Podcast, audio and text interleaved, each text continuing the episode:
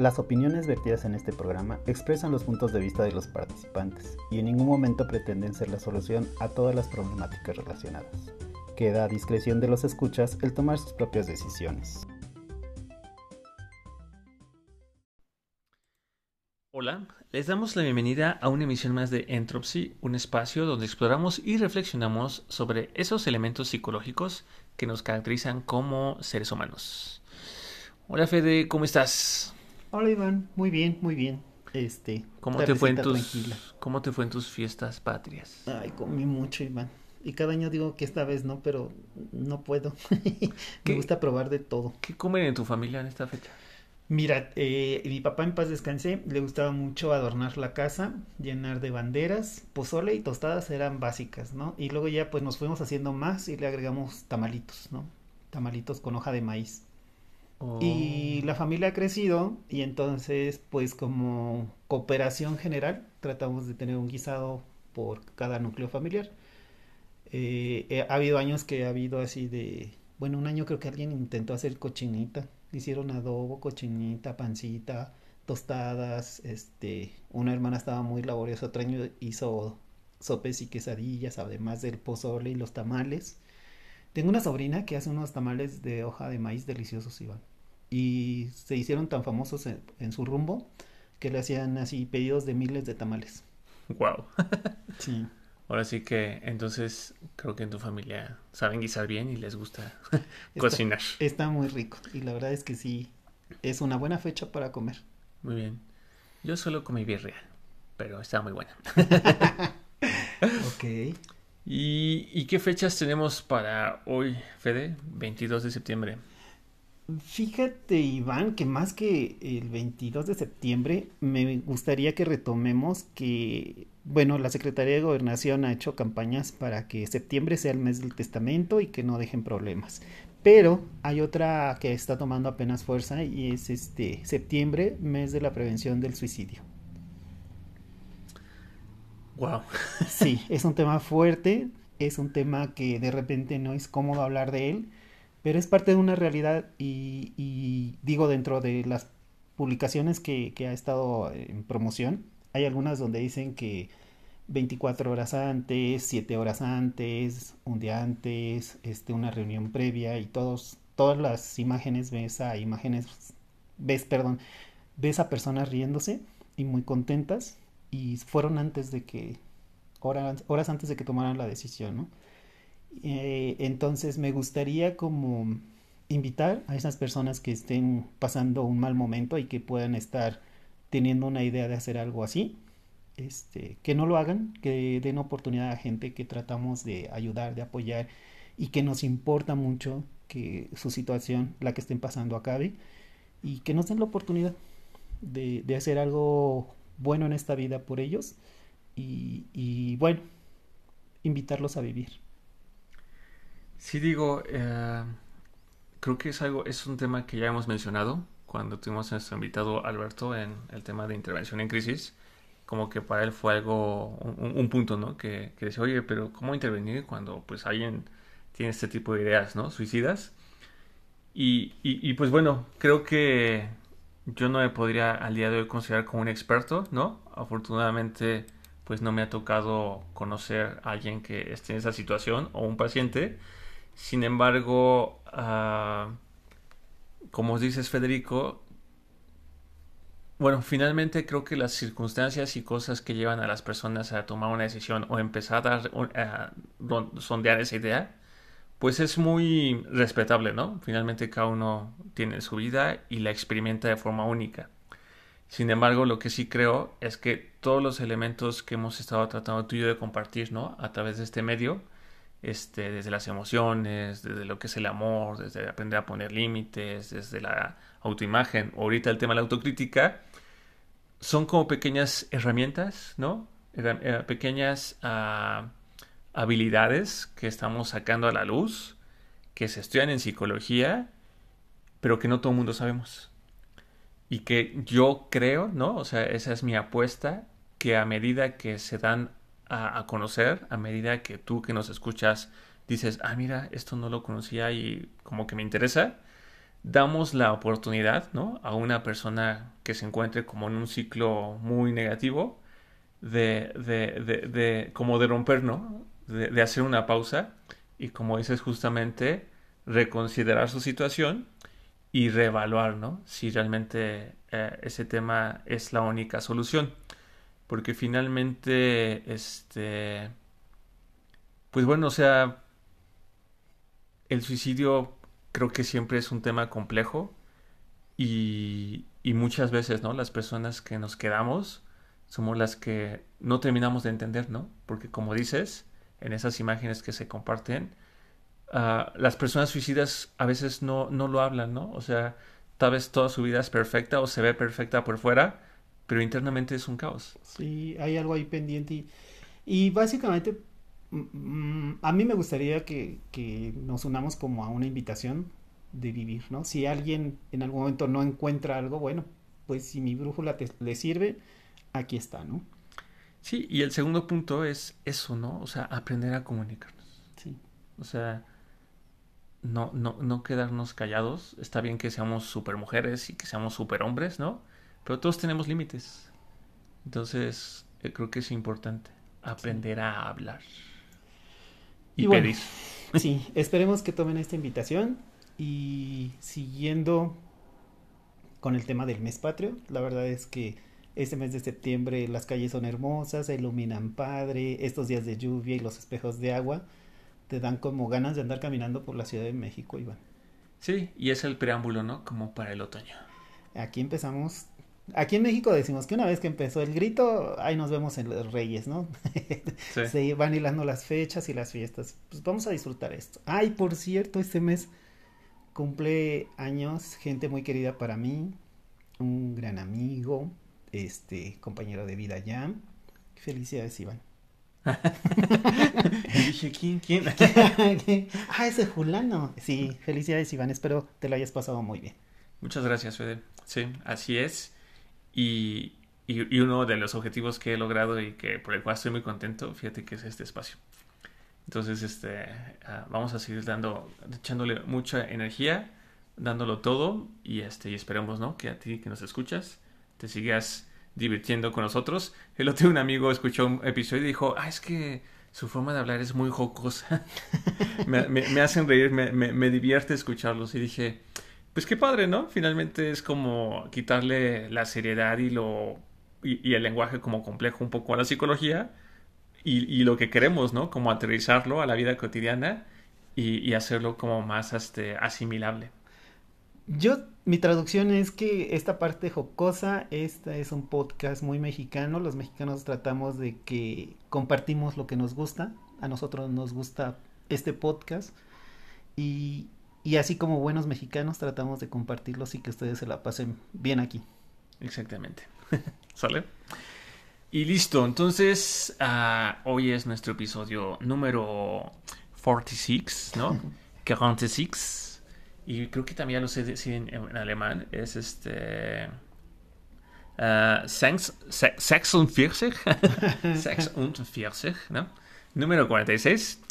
Y continuamos hablando sobre el tema de la autocrítica. A, todos los que nos están acompañando o sintonizando apenas, les recordamos que en el episodio anterior, en el número 45, iniciamos a hablar de este tema, así que los invitamos muy cordialmente a poner pausa y regresarse al número anterior para que este, justamente eh, entiendan un poco lo que es la autocrítica, ah, ejemplos, ¿no? Y un punto muy interesante es cómo la teoría lo, considera, que ya vimos ahí con un poco de contradicciones. Y también el tema de... Hay, un, hay unas ligeras contradicciones y también el tema del origen, ¿no? Como el, estilo de crianza, este, un estilo de crianza ah, amoroso, ¿no? Ah, y flexible, provee de la seguridad suficiente a los hijos como para asegurarse un nivel de autocrítica, pero sano, ¿no? Y cómo eh, cuando el, estilo de crianza es muy estricto, ¿no? Y no se le permite a los hijos equivocarse, eh, se tienden a desarrollar eh, personas adultas con un nivel de autocrítica muy alto o negativo. Y fíjate que hablando un poco de este tema, ¿no? yo encontré un artículo donde en 2004 Thompson y Surov desarrollaron una escala de autocrítica que medía dos tipos la comparativa y la internalizada. Ellos consideran que la autocrítica comparativa se da cuando, como lo, dice, como lo dice la palabra, uno se está comparando con otros y uno encuentra en uno mismo los errores o las fallas. Es decir, yo me comparo en este momento contigo y en lugar de decir, ah, bueno, pero es que tú, este, no sé, este, hoy no te peinaste, ¿no? Y yo sí, no, o sea, no veo esas cosas que tú tal vez no hiciste mal o que tal vez hay algo que no está del todo bien y si no, lo único que yo me comparo contigo es, ah, no, es que este, yo estoy más narizón, ah, no, es que mi camisa ya está más viejita, ah, no, o sea, todo lo que encuentro son cosas que me, como que me auto eh, invalidan, ¿no? Que, que me disminuyen. Estas personas tienden a basar su autoestima en la forma en que los otros los perciben y pueden ver a los otros como superiores, críticos y hostiles vivir bajo este tipo de autocrítica puede llevar a las personas a desarrollar una autoimagen negativa que permita cumplir justamente esa percepción. O sea, que es lo que justamente hablamos en los episodios pasados, 42, 43 y... ¿No es cierto? 41, 42 y 43, donde hablábamos de que cuando una persona tiene una autoimagen negativa, a veces inclusive la persona hace cosas y actúa de tal forma que las personas que le rodean confirmen esa autoimagen negativa que tiene de sí mismo, ¿no? Así como una autoprofecía. Y el otro tipo de autocrítica, que es la internalizada, ah, se da cuando las personas creen que no tienen la posibilidad de mejorar o alcanzar sus objetivos o que, las o que la persona es deficiente de alguna manera. En tales casos, el éxito puede verse como una falla o como un resultado de la suerte y son personas que tienden a buscar la perfección y ningún éxito es suficiente. Eso me sonó un poco a mí. Algunas frases de estas personas con autocrítica interna este, pueden tener pensamientos como soy una falla, ah, no puedo hacer nada bien, no soy suficientemente bueno o nunca podré hacer algo mejor, ¿no? Wow. Bueno, esta, esta autocrítica en, en, sus fases desadaptativas, pues vienen muy relacionadas. Hay una de, hay un estudio que habla de la depresión y la autocrítica, ¿no? Cómo se va desenvolviendo, cómo nace, cómo se acrecenta y hace crisis para generar diferentes trastornos como la fobia social o la suicidabilidad, le hace el suicidio. Y en estudios relacionados con el perfeccionismo se nos ha asociado con trastornos alimentarios, que curiosamente se mezclan también con el autoconcepto, la autoimagen y esta autocrítica, ¿no? Y todo esto son estudios en fases desadaptativas. Curiosamente, cuando hablan de depresión, ansiedad y estrés, tratan de encontrar algunos abordajes que rompan, o sea, sí encuentran la relación y como mm, estudio posterior con tomando en cuenta los elementos eh, obtenidos, lo que tratan ahora es de romper y decir cómo hacemos que eso se rompa, ¿no?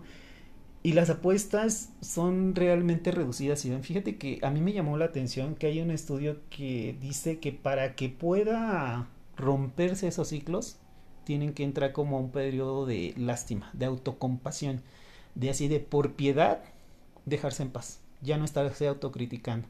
Hay algunos de estos abordajes y dicen que la asociación con eficacia de esto, de tenernos compasión a nosotros mismos, ha dado pie a que haya un cambio consistente o perceptible social o internalizado, ¿no? Pero por compasión, no porque tengan estilos diferentes de autocriticar, que se sigue manteniendo la rigidez y la estructura como para que una vez que empiece la fase desadaptativa persista pese a diferentes intervenciones. Entonces, imagínate el impacto de, de esto que nos decía, ¿no? Un estilo de crianza rígido, muy, muy estructurado, y luego viene esta fase desadaptativa de, la autocrítica, de ver a las intervenciones que están pendientes, son como, mm, ¿cómo decirte? Como explorando nuevos elementos para que sean más eficientes. Porque hasta los últimos elementos encontrados dicen que sí hay recursos que pueden servirte en unos casos, pero no encuentran todavía un estándar que pueda salvarte. Hasta este momento algo que consideran en diferentes estudios que puede ser un recurso es la autocompasión como intervención. Ok, ahora sí que ah, de lo que nos platicas dicen que la autocrítica negativa más la crianza, ¿no? Y más fallas en la autopercepción, en la autoestima y en el autoconcepto pueden meternos como tal vez en un ciclo vicioso, ¿no? Quizás hablando en palabras de Simon Freud, ¿no? Como en un ciclo de muerte, ¿no? Donde lo que vemos y lo que hacemos y lo que sentimos nos están llevando a experimentar situaciones desagradables que inclusive dices que podrían tender a una depresión, ¿no? Este, y pues aparentemente una luz de esperanza, ¿no? En ese ambiente de oscuridad interna podría ser la autocompasión, ¿no? Sí. Pero ¿y cómo desarrollar la autocompasión? Así como de que, ay, pobrecito de mí. casi, casi. Vale. Sí, o sea, imagínate que vas por la calle y encuentras un perrito ahí lastimado y dices, híjole, pobrecito del perrito. No estás pensando en criticarlo, molestarlo, hostigarlo, evaluarlo, criticar. O sea, todo eso queda fuera. Porque por compasión, ceses. O sea, todos esos pensamientos quedan atrás. Algo muy similar a, a, está como apostándose, ¿no? De déjate en paz. O sea, hacer una pausa. Sí. O sea, y... dejar de decir, ay, es que ese perro se cruzó porque... Y porque no lo hizo por, por aquí, o porque no lo hizo por allá. Curiosamente, cuando andaba yo buscando estas formas de promover la autocrítica positiva, encontré la, algo en el ambiente laboral. Y dicen que se han hecho estudios eh, dentro de los centros de productividad utilizando la autocrítica positiva. Y te dice, bueno, vamos a cumplir con cinco pasos. Primero, hay que marcarnos unas metas previas, o sea, hacer una planificación. Hay que elegir un momento del día propicio para em empezar a hacer algo, el planteamiento, ¿no? Tres, no dejarse llevar. O sea, no porque haya una situación debemos empezar a autocriticarnos, no. Con calma, vamos a pensarlo tranquilamente, ¿no? Eh, evitar culpabilizar ni a nadie ni a nosotros. O sea, no hay que culpabilizar. Culpabilizar está fuera de cualquier ejercicio de autocrítica positiva. No hay que culpabilizar. En ningún sentido.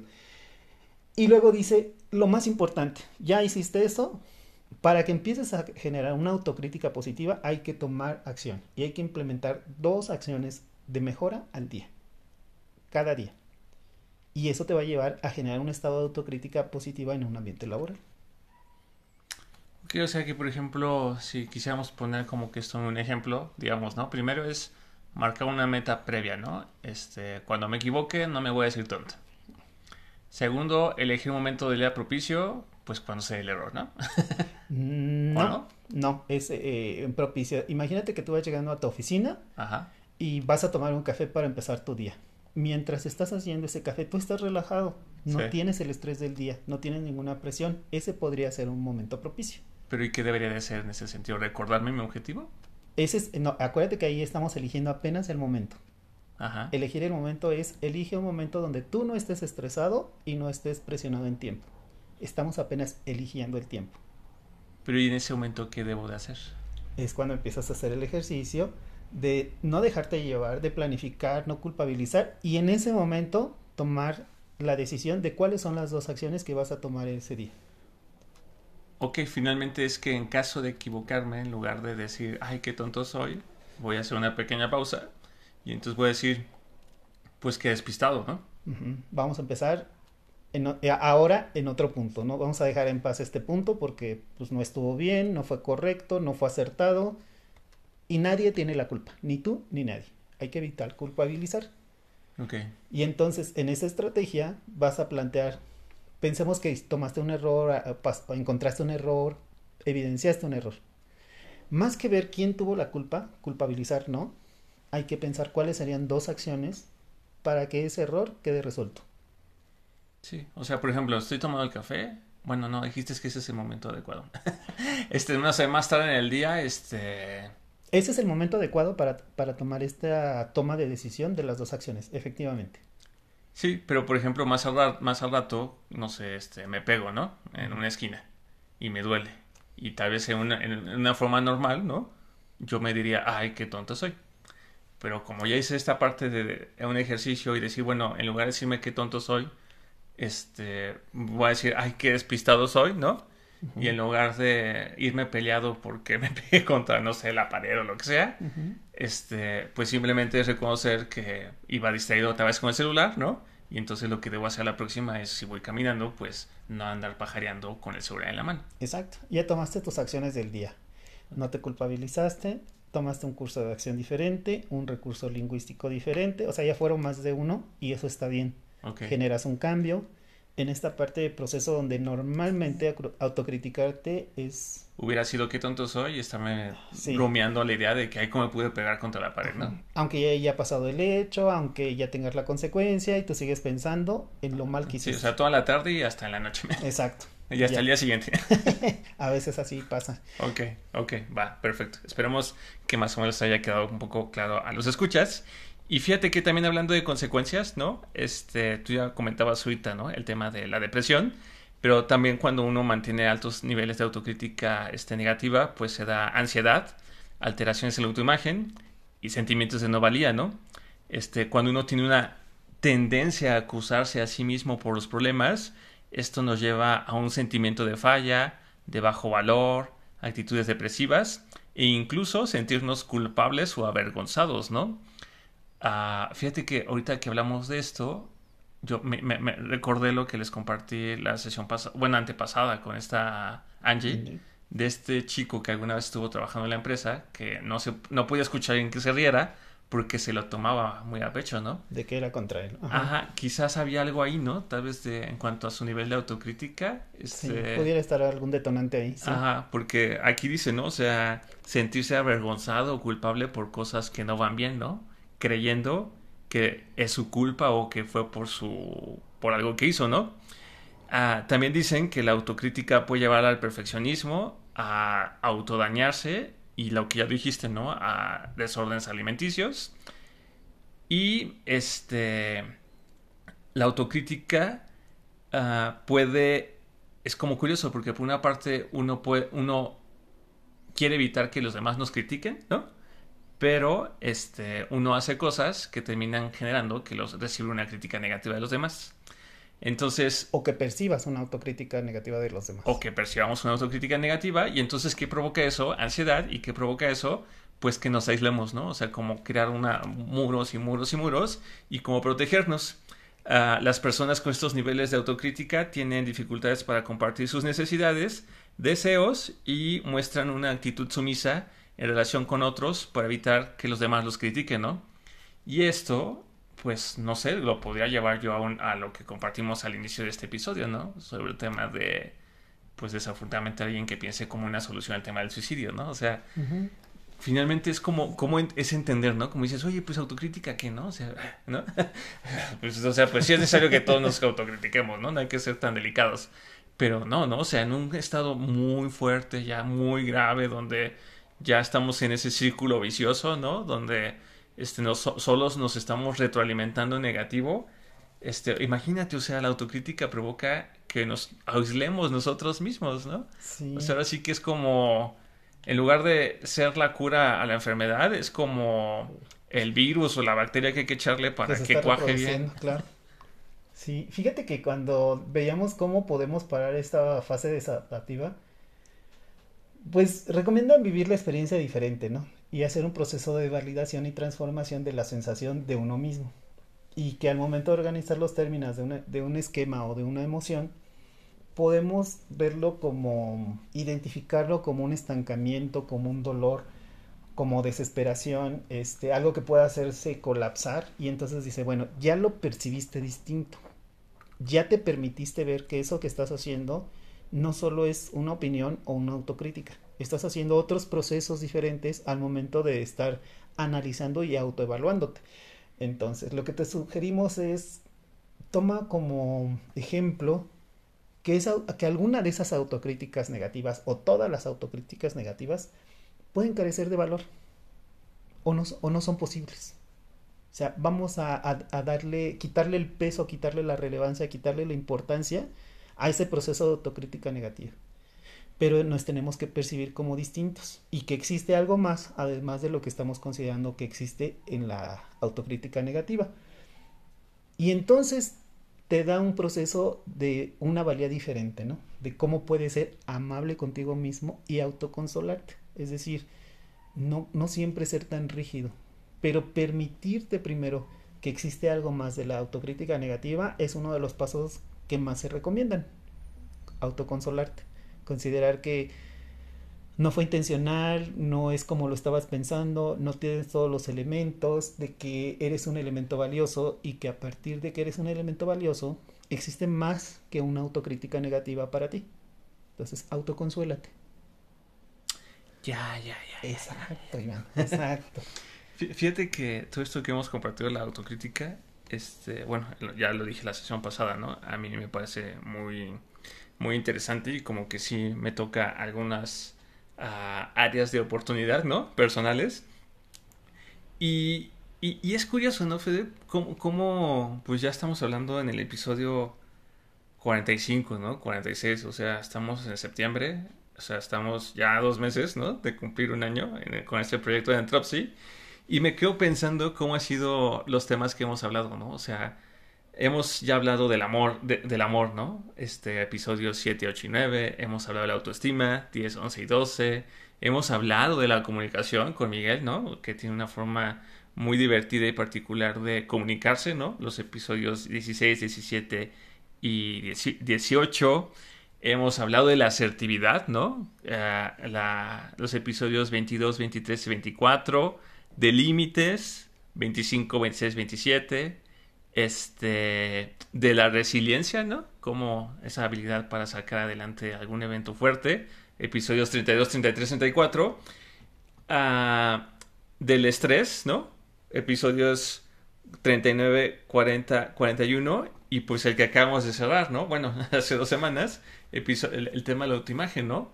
Y cómo ahorita este tema de la autocrítica pareciera que toma una partecita, ¿no? De todo esto. De todos los anteriores. De todos los anteriores y cuando algo de los anteriores no está funcionando bien, la autocrítica como que se puede, en lugar como de transformarse, no sé, en un perrito, ¿no?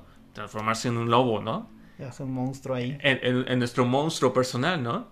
Entonces, ah, a mí me resulta de mucho interés, ¿no? Que, que, que, este tema de la autocrítica es algo que nosotros mismos nos hacemos. Sí. O sea, es es algo que, ok, quizás nuestros papás pues no fueron los mejores, ¿no? O quizás este pues tampoco no hemos, no nacimos como con los grandes atributos, ¿no? Pero finalmente la autocrítica es eso, es eso, es auto, o sea, somos nosotros mismos, nosotras mismas, las que nos estamos dando, ¿no? O sea, como si el mundo no fuera a veces de repente demasiado fuerte o, un poco cruel, nosotros ahí le metemos, ¿no? Dije, ay, hoy no, hoy no me fue mal. ¿qué me falta? Ah, pues autocriticarme, ¿no? Autopegarme, ¿no? Entonces, este, esa parte es, bueno, a mí se me hace como un poco fuerte. Y, lo que quiero llegar con todo esto es que si tú que nos estás escuchando ahorita, ¿no? Sobre, sobre este, que llegaste con nosotros a este tema de autocrítica, en verdad te invitamos, ¿no? A, cordialmente, a que con tiempo y demás, eh, escuchen los demás episodios, porque curiosamente, este, este tema de autocrítica parece ser como una especie como de punta de lanza, ¿no? que se está alimentando de varios temas que ya vimos, ¿no? Entonces creo que ir abordando cada uno tema por separado, pues te puede ayudar un poco como a, estructurar, a entender, ¿no? A entender estas técnicas que nos has compartido e ir resolviendo, ¿no?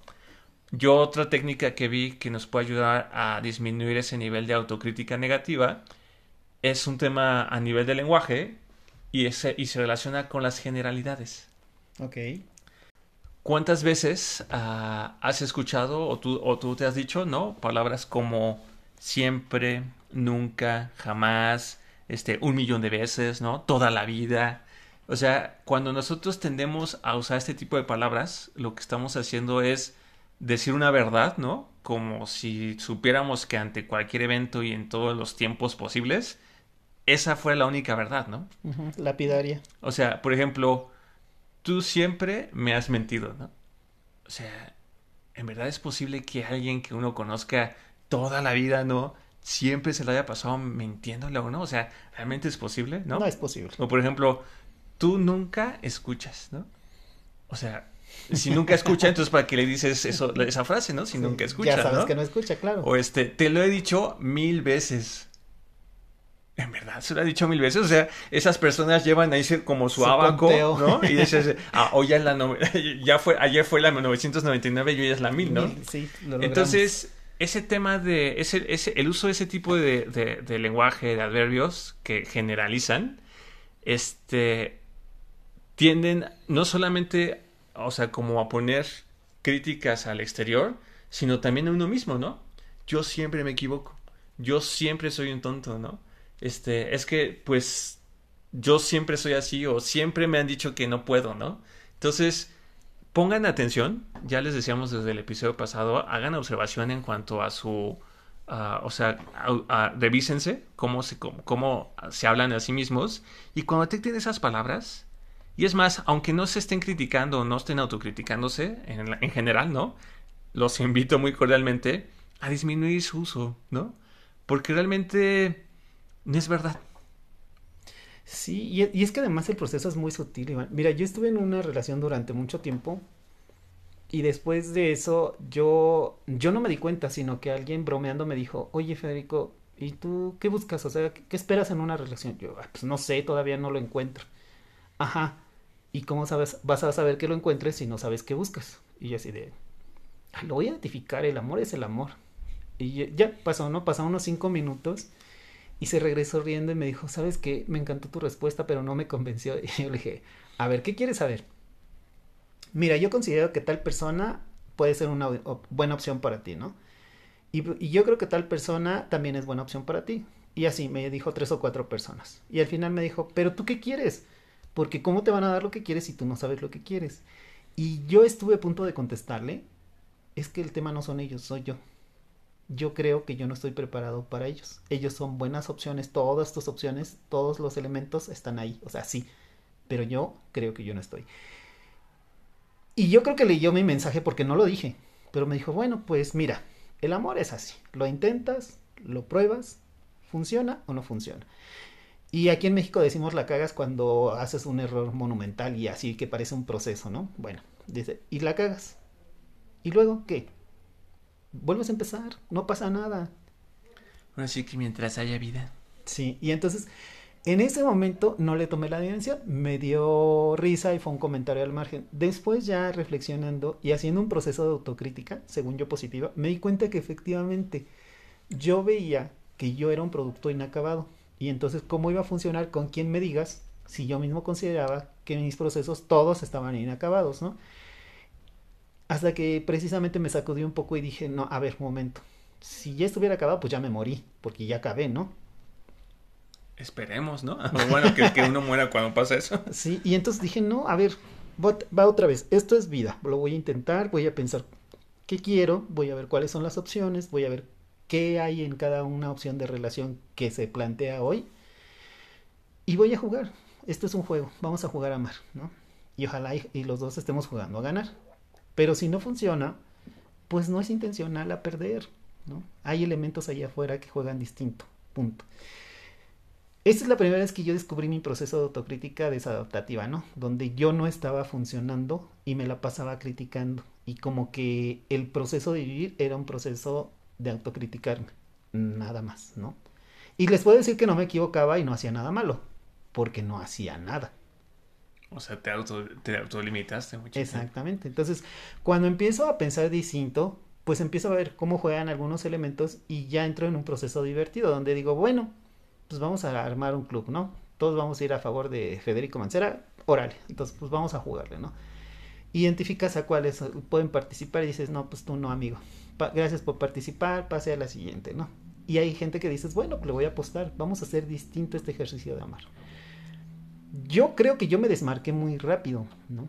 Porque fue un proceso como que más sutil, no tan grave y no tan persistente. ¿vale? Okay.